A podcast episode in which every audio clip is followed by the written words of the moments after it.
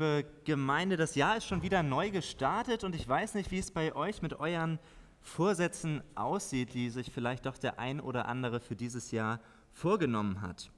Ich durfte in dieser ersten vollen Woche von diesem Jahr feststellen, dass ein neuer Jahresanfang doch für sehr viele Menschen immer wieder der Anlass ist, sich nochmal gute Vorsätze zu nehmen. Der, das, der Jahresbeginn ist für viele doch der Anlass, etwas an seinem alltäglichen Lebenswandel zu verändern und vielleicht auch um eine neue Routine einzuüben. Die Gründe dafür können ganz unterschiedlich sein. Manche wollen sich gesünder ernähren, die anderen wollen sich mehr bewegen, manche wollen beides und dann wollen manche noch zusätzlich dazu sich umweltbewusster fortbewegen. Vielleicht wollen andere auch mehr und auch festere Zeit mit ihren Liebsten einplanen. Es gibt ganz viele unterschiedliche Vorsätze, die man sich immer wieder neu nehmen kann. Und das sind ja auch keine schlechten Sachen, das sind ja alles gute Sachen. Und es gibt auch ganz viele technische Hilfsmittel, die uns dabei helfen können. Und ich weiß nicht, wer von euch so Fitnessarmbänder kennt. Mein Onkel hat eins vor einem Jahr zu Weihnachten bekommen und er war ganz begeistert davon. Und er hat gesagt, oh, das zeichnet alles auf. Da kann ich abends gucken, wie viel habe ich mich bewegt, wie viel Kalorien habe ich verbraucht. Und er war richtig begeistert von einer Funktion. Das hat ihn nämlich jede Stunde daran erinnert und vibriert, dass er sich bitte jede Stunde irgendwie, weiß nicht, 250 oder 500 Schritte bewegen soll. Und erst dann hat das wieder aufgehört, ihn zu nerven. Ich weiß nicht, wie er das so geschafft hat im Alltag, wenn er dann im Büro saß, das zu machen, ob er dann ständig jede Stunde Kaffee trinken gegangen ist. Aber er war wirklich begeistert von dieser technischen Funktion. Und ich muss sagen, es kann wirklich hilfreich sein, mit diesen technischen Hilfsmitteln unterwegs zu sein und sie können einen auch wirklich daran ermutigen, an seinen Vorsätzen dran zu bleiben und sich regelmäßig zu bewegen. Aber es gibt auch eine Gruppe von Personen, die haben das mit diesen technischen Möglichkeiten übertrieben. Ich weiß nicht, ob ihr mal was von der Quantified Self-Bewegung gehört habt. Eine Gruppe von Menschen, die sich zusammenschließt im Internet und sich austauscht, die das Ziel hat, sich selbst immer mehr zu optimieren. Die zeichnen alle möglichen Daten auf, nicht nur so ein Fitnessarmband, sondern die gucken auch, wann, wie ist ihr Schlafrhythmus, ähm, wie, wann arbeiten sie am Tag am effektivsten, wie können sie noch besser, noch leistungsfähiger werden. Das ist das Ziel, was sie haben. Immer mehr gucken, wo kann ich noch was verändern in meinem Leben, an welcher Stellschraube kann ich noch was verbessern, um wirklich ein maximal produktives Leben leben zu können. Und ich glaube, das ist kritisch zu betrachten, diese Bewegung, weil sie sich damit sehr stark auch unter Druck setzen, dass sie immer meinen, es muss noch besser, besser, besser, noch effektiver und noch mehr Leistung sein. Und wenn wir heute die Predigtreihe über die Frucht des Geistes aus Galater 5 fortsetzen, könnte vielleicht auch da der Gedanke kommen, dass diese ganze Predigtreihe in solch eine Richtung gehen könnte dass wir uns diese ganze Aufzählung aus Galater 5 Punkt für, Punkt für Punkt angesehen haben, um sie als Ziel noch stärker zu verfolgen und dass wir in diesem Jahr versuchen wollen, es noch mehr umzusetzen und dass wir uns selbst immer mehr optimieren wollen. Aber das ist nicht der Fall, sondern wenn wir uns diese Frucht des Geistes aus Galater 5 ansehen, dann ist es ganz wichtig, dass wir uns vor Augen halten, dass wir das eben nicht aus eigener Kraft schaffen können, das ist mir wichtig, nochmal zu Beginn dieser Predigtreihe zu betonen. Sondern wenn wir uns Galater 5 ansehen, dann wollen wir ja entdecken, wie Gott an uns wirken möchte. Wie wir durch den Heiligen Geist immer mehr zu Menschen werden, die Gott in uns sieht, dass er uns immer mehr umwandeln möchte. Als Christen dürfen wir Gott in dieser Welt repräsentieren und ihm unser Leben und ihm mit unserem Leben die Ehre geben und dabei hilft es nicht, wenn wir uns selber maßlos überanstrengen, wenn wir immer mehr Kraft da reinstecken, ein solches Leben zu führen, wenn wir immer mehr aus eigener Kraft heraus versuchen, Gott zu gefallen, sondern wir sind eingeladen, den Heiligen Geist immer mehr in uns wirken zu lassen und ihm Raum zu geben.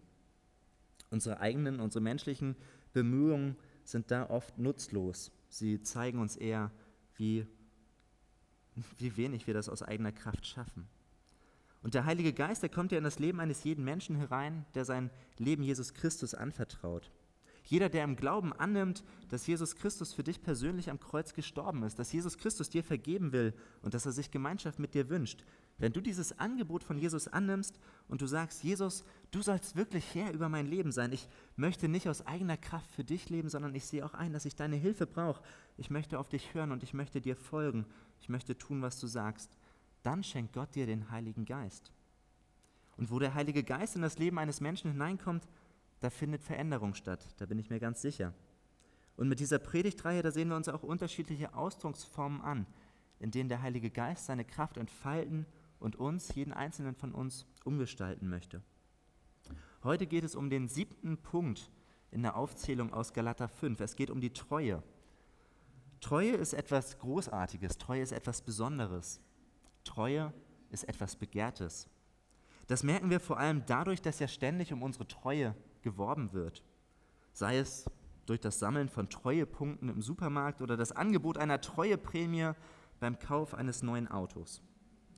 Händler und Marken bieten treuen Kunden besondere Angebote an, weil sie sich dadurch doch eine stetige und eine verlässliche Kundenbindung erhoffen. Und bei manchen Versprechen, mit denen um unsere Treue geworben wird, da habe ich manchmal den Eindruck, dass wir als Kunden eher für treu doof gehalten werden. Aber nicht nur als Kunden ist unsere Treue gefragt, sondern auch im Blick auf die partnerschaftliche Ebene belegt der Wunsch nach Treue seit vielen, vielen Jahren einen der Spitzenplätze, worauf es einem in einer Beziehung besonders ankommt. Der Wunsch nach Treue und der Wunsch nach Verlässlichkeit in einer Beziehung, der Wunsch nach einem wirklich tiefen Vertrauen, dass man sich auf die andere Person, auf seinen Partner wirklich verlassen kann, das ist für Männer und Frauen eines der größten Bedürfnisse der heutigen Zeit. Treue ist ein aktuelles und wichtiges Thema. Um unsere Treue wird geworben und jeder von uns sehnt sich nach einem treuen Partner und nach Treue in unseren Beziehungen. Und doch gibt es auch die andere Seite der Treue. Wer einen Blick in die Medien wirft, der bekommt den Eindruck, dass er gerade das Gegenteil von Treue der Normalfall zu sein scheint. Untreue in der Partnerschaft, der Treuebruch in einer Beziehung, das ist doch immer wieder ein beliebtes Thema und sorgt stets für Schlagzeilen in den Medien. Auch beim Sport, zum Beispiel beim Fußball, ist zu beobachten, wie schnell ein Spieler den Verein wechselt, auch wenn dieser vorher noch so oft versichert hat, er würde seinem Verein treu bleiben. Aber dann kommt ein besseres Angebot und der Spieler zieht weiter in den neuen Verein. Oder ein Beispiel aus dem persönlicheren Umfeld. Wenn es auf der Arbeit nicht so gut läuft, wenn es etwas schwieriger, wenn es etwas turbulenter wird, dann suchen sich viele was Neues, was Leichteres, vermeintlich Leichteres. Oder wenn das Studium oder die Ausbildung nicht den eigenen Erwartungen entspricht, dann schmeißen doch auch einige sehr schnell hin und fangen was Neues an. Etwas, was vielleicht doch mehr ihren Vorstellungen entspricht. Und das gibt es auch im Blick auf die Gemeinde. Wenn die Gemeinde nicht das bietet, was jemand von der Gemeinde erwartet, dann suchen sich viele Menschen eben eine andere Gemeinde. Oftmals scheint es so zu sein, dass viele Menschen nach dem Motto leben, wenn ich nicht bekomme, was ich möchte, dann hält mich nichts. Treue und Verbindlichkeit scheinen abzunehmen. Und damit möchte ich aber nicht sagen, dass es auch Situationen geben kann, in denen es wirklich auch eine unvernünftige Treue gibt, wo es wirklich keinen Weg mehr gibt, der zusammen weiterführt, wo es besser ist, Abstand zu gewinnen. Aber das geschieht oftmals sehr schnell, weil es vermeintlich einfacher und leichter erscheint und als leichterer Ausweg betrachtet wird. Die Bereitschaft für Treue und das Aushalten von schwierigen Situationen wird oft vorschnell über Bord geworfen. Und ich habe von einem Ehepaar gehört, das war 65 Jahre verheiratet. Und sie wurden gefragt, wie kommt das denn? Das sieht man ja heutzutage sehr, sehr selten, allein schon aufgrund vom Alter, aber auch so ist ja die durchschnittliche ähm, Zeit, die ein Ehepaar zusammen verbringen darf, immer geringer geworden, leider. Und das Ehepaar, das hat gesagt, wissen Sie was? Wir kommen aus einer Zeit, da hat man Sachen noch repariert, bevor man sie weggeworfen hat. Ein Blick auf unsere menschliche Treue zeigt, dass wir uns als Menschen nach Treue sehen. Und doch müssen wir immer wieder erleben, dass diese Sehnsucht oft enttäuscht wird. Und doch gibt es einen Ort, es gibt ein Gegenüber, wo wir eine wirklich wahre, eine beständige Treue erleben dürfen. Eine wahre und eine unverbrüchliche Treue finden wir bei Gott. Er ist der sichere Hafen einer vollkommenen Treue. Durch die ganze Bibel hindurch, da ist erkennbar, dass Gott nicht nur vollkommen gerecht und vollkommen heilig ist, dass er voll Gnade und Barmherzigkeit ist, sondern dass zu Gottes Eigenschaften auch die vollkommene Treue zählt. Gott ist treu. So schreibt es Paulus gleich mehrfach in seinen Briefen. Gott ist ein treuer Gott, er ist derselbe, gestern, heute und morgen. Seine Treue ist unendlich groß und in Psalm 36 lesen wir zum Beispiel, Herr, bis an den Himmel reicht deine Gnade, bis zu den Wolken deine Treue. Gott ist verlässlich, Gott steht zu seinen Worten und er steht zu seinen Verheißungen. Und das wird immer wieder deutlich, wenn wir uns die Geschichte Gottes mit seinem Volk Israel ansehen. In dieser Geschichte, da wird immer wieder die Treue Gottes hervorgehoben. Er stellt sich zu seinem Volk, er setzt sich für sie ein und das trotz der immer wiederkehrenden Untreue Israels. Immer und immer wieder wandten sich die Israeliten von Gott ab. Sie haben ihr Heil überall gesucht, nur nicht bei Gott. Und das trotz allem, was sie mit Gott erlebt hatten. Sie haben seine Liebe und sie haben seine Zuwendung missachtet. Sie sind ihm und dem Bund, den sie mit ihm geschlossen hatten, immer wieder untreu geworden. Aber Gott hat sein Volk nicht aufgegeben, sondern Gott ist weiter treu. Er hält das, was er ihnen verheißen hat. Und Gott ist nicht nur seinem Volk Israel gegenüber treu, sondern Gott weitet seine Liebe, seine Verheißungen und seine Treue noch viel stärker aus, was insbesondere mit dem Kommen von Jesus Christus deutlich wird. In Jesus Christus erweist Gott uns seine ganz besondere Treue. Jesus verkörpert die Liebe und die Treue Gottes mit seinem ganzen Leben.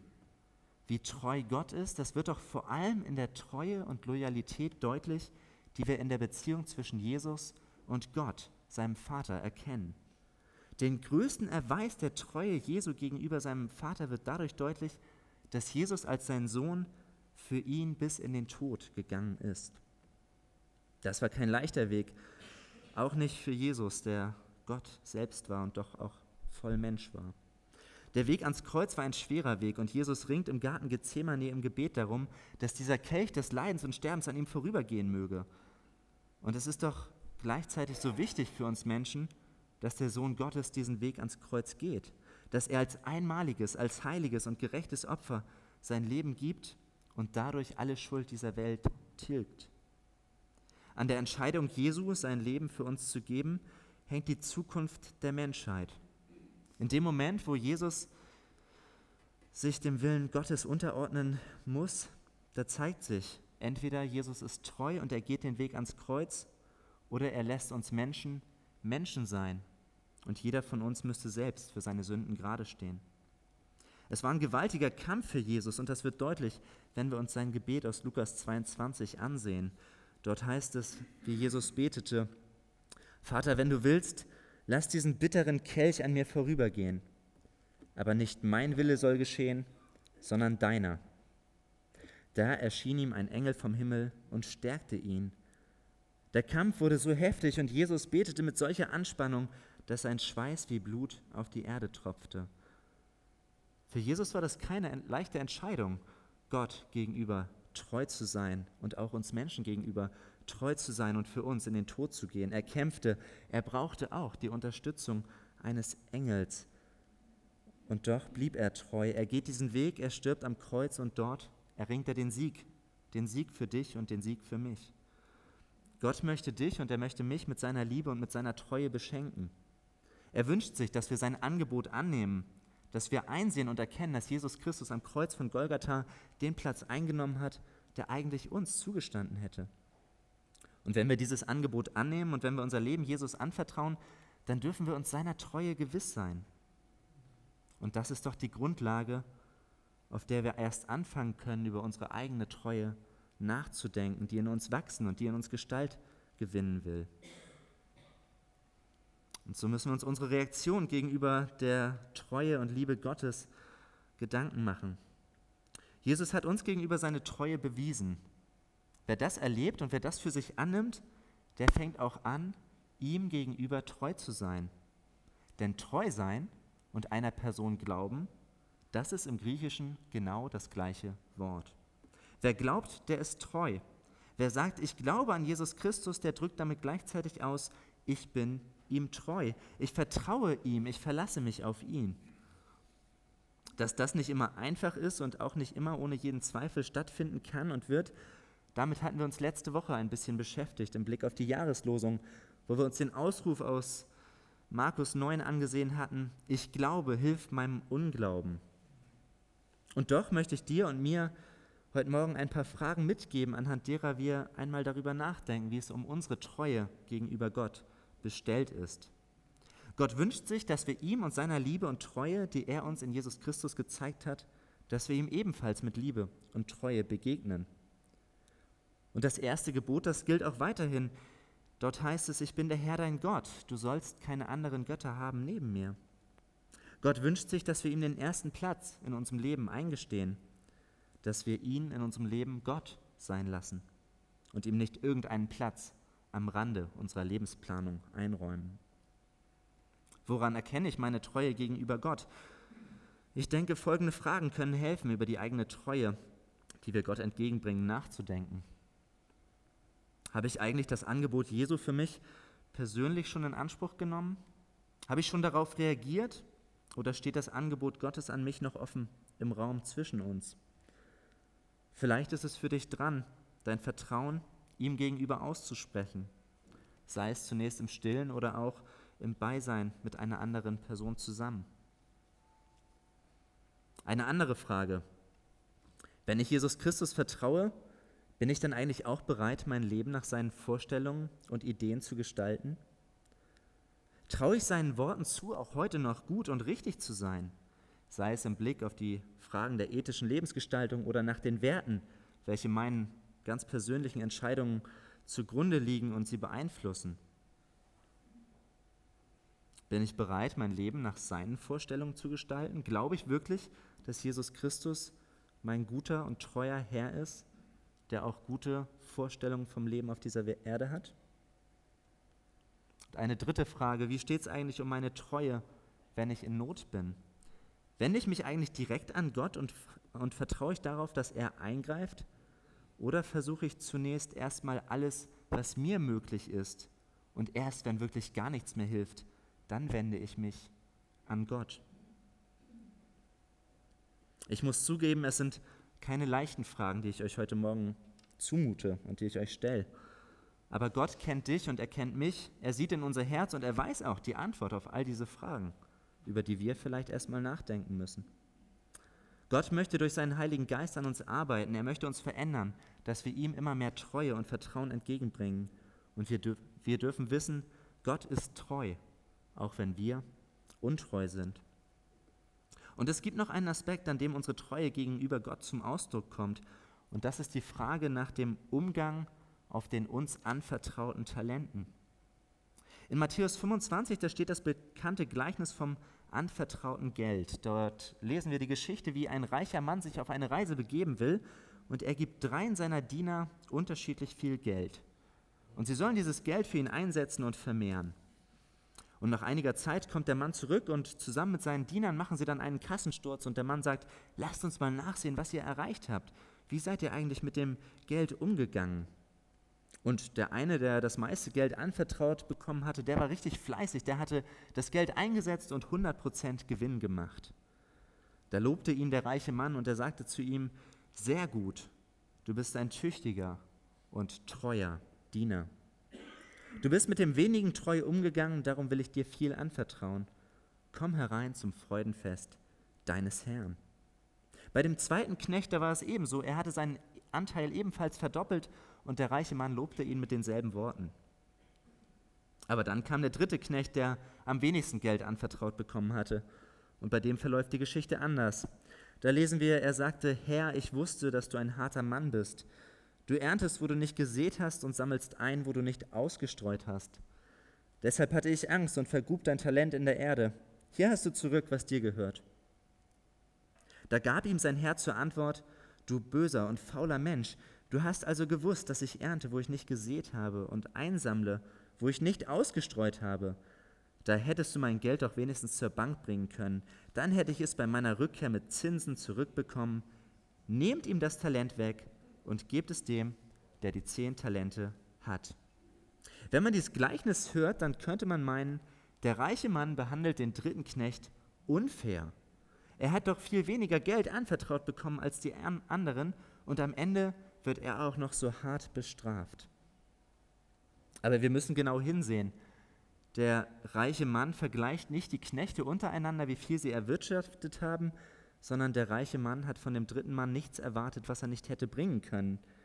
Und so ist es auch mit Gott, der ja für den reichen Mann in diesem Gleichnis steht. Gott vergleicht uns nicht mit dem, was andere geleistet haben. Er vergleicht dich und er vergleicht mich nur mit uns selbst. Er fragt uns, was machen wir eigentlich mit den Gaben und Talenten, die Gott in dein Leben hineingelegt hat? Wie gehst du damit um? Wir sind alle ganz unterschiedlich ausgestattet. Wir haben unterschiedliche Ressourcen zur Verfügung. Der eine ist vielleicht ganz künstlerisch begabt, ein anderer praktisch. Einer verfügt über mehr Geld, ein anderer über mehr Zeit. Jeder von uns hat unterschiedliche Begabungen und Talente von Gott mitbekommen. Jeder hat eine besondere Mischung von Gott erhalten. Er hat uns unterschiedliches anvertraut. Und die Frage ist, was machen wir damit? Was fangen wir mit dem an, was Jesus in unser Leben hineingelegt hat? Unsere Treue ist gefragt. Erweisen wir uns als treue Verwalter über die Ressourcen, die Gott uns zur Verfügung gestellt hat? Und wenn es uns schwerfällt, ihm treu zu sein, dann möchte Gott uns auch hier zur Seite stehen und uns durch seinen Heiligen Geist darin unterstützen, dass wir ihm treu dienen und dass wir uns treu für ihn einsetzen können, im Kleinen ebenso wie in den größeren Bereichen unseres Lebens. Gott ist treu und darüber dürfen wir uns freuen, denn als Mensch Gott gegenüber treu zu sein, ist bei weitem nicht einfach. Es gibt sehr viele Stolperfallen, in die wir immer wieder hineintappen und durch, wel und durch welche unser menschliches Versagen deutlich wird, durch welche deutlich wird, dass wir vielleicht doch unser Leben lieber selbst in die Hand nehmen wollen und wir doch nicht so auf Gott vertrauen, wie wir es uns eigentlich wünschen. Und so möchte ich uns zum Abschluss noch die Frage stellen, was ist eigentlich, wenn wir in unserer Treue gegenüber Gott scheitern? Wenn wir wieder einmal gegen seinen guten Plan für unser Leben verstoßen? Wenn wir seine Vorstellungen vom menschlichen Miteinander und Leben in dieser Welt wieder einmal über den Haufen werfen und unseren eigenen guten Vorstellungen den Vorzug geben? Was ist, wenn wir Gott von seinem Platz verdrängen und wenn wir uns selbst oder andere Dinge an seine Stelle setzen, an den Platz, der doch eigentlich Gott zusteht? Was ist, wenn wir uns mitreißen lassen vom Lästern der Kollegen, wenn wir uns mal wieder über andere lustig machen? Was ist, wenn wir unsere Augen oder unsere Gedanken nicht zügeln können und wenn wir in der Gefahr stehen, nicht nur Gott, sondern auch unserem Partner gegenüber untreu zu werden? Was ist, wenn? Im Blick auf die menschliche Treue, auf das menschliche Miteinander, aber auch im Blick auf unsere Treue gegenüber Gott werden wir, glaube ich, immer wieder erleben, dass wir untreu werden. Und so ist es gut, dass es einen Weg zurück gibt. Und das haben wir in der Textlesung gehört. Conny hat es vorgelesen. In 1. Johannes 1, Vers 9 lesen wir, wenn wir unsere Sünden bekennen, erweist Gott sich als treu und gerecht. Er vergibt uns unsere Sünden und reinigt uns von allem Unrecht, das wir begangen haben. Gott nagelt uns nicht auf unser Unrecht hin fest. Jesus ließ sich für unser Unrecht am Kreuz festnageln. Und deshalb dürfen wir zu ihm kommen und wir dürfen sagen, wir haben es wieder nicht geschafft. Ich bin wieder untreu geworden. Ich brauche wieder einen Neuanfang. Sei mir gnädig. Ich bitte dich, vergib mir. Wir dürfen ihn bitten, dass er uns umgestaltet und dass er etwas in uns wachsen lässt durch seinen Geist, das uns verändert. Dass Treue zu einer Tugend wird die zu unserem Leben dazugehört. Treue gegenüber Gott, aber auch Treue gegenüber unseren Mitmenschen. Ich denke, es ist gut, dass wir das nicht aus uns selbst heraus stemmen müssen, sondern dass wir uns an Jesus wenden und sagen dürfen, komm du in mein Leben hinein, füll du mich aus und hilf mir durch deinen Heiligen Geist. Er vergibt uns unsere Sünden, er ist treu und gerecht. Mit dieser Zusage für unseren Alltag dürfen wir in die neue Woche und in dieses neue Jahr hineingehen. Und mit dieser Gewissheit dürfen wir uns auch der Frage stellen, wie es aktuell in deinem Herzen zum Thema Treue bestellt ist. Amen.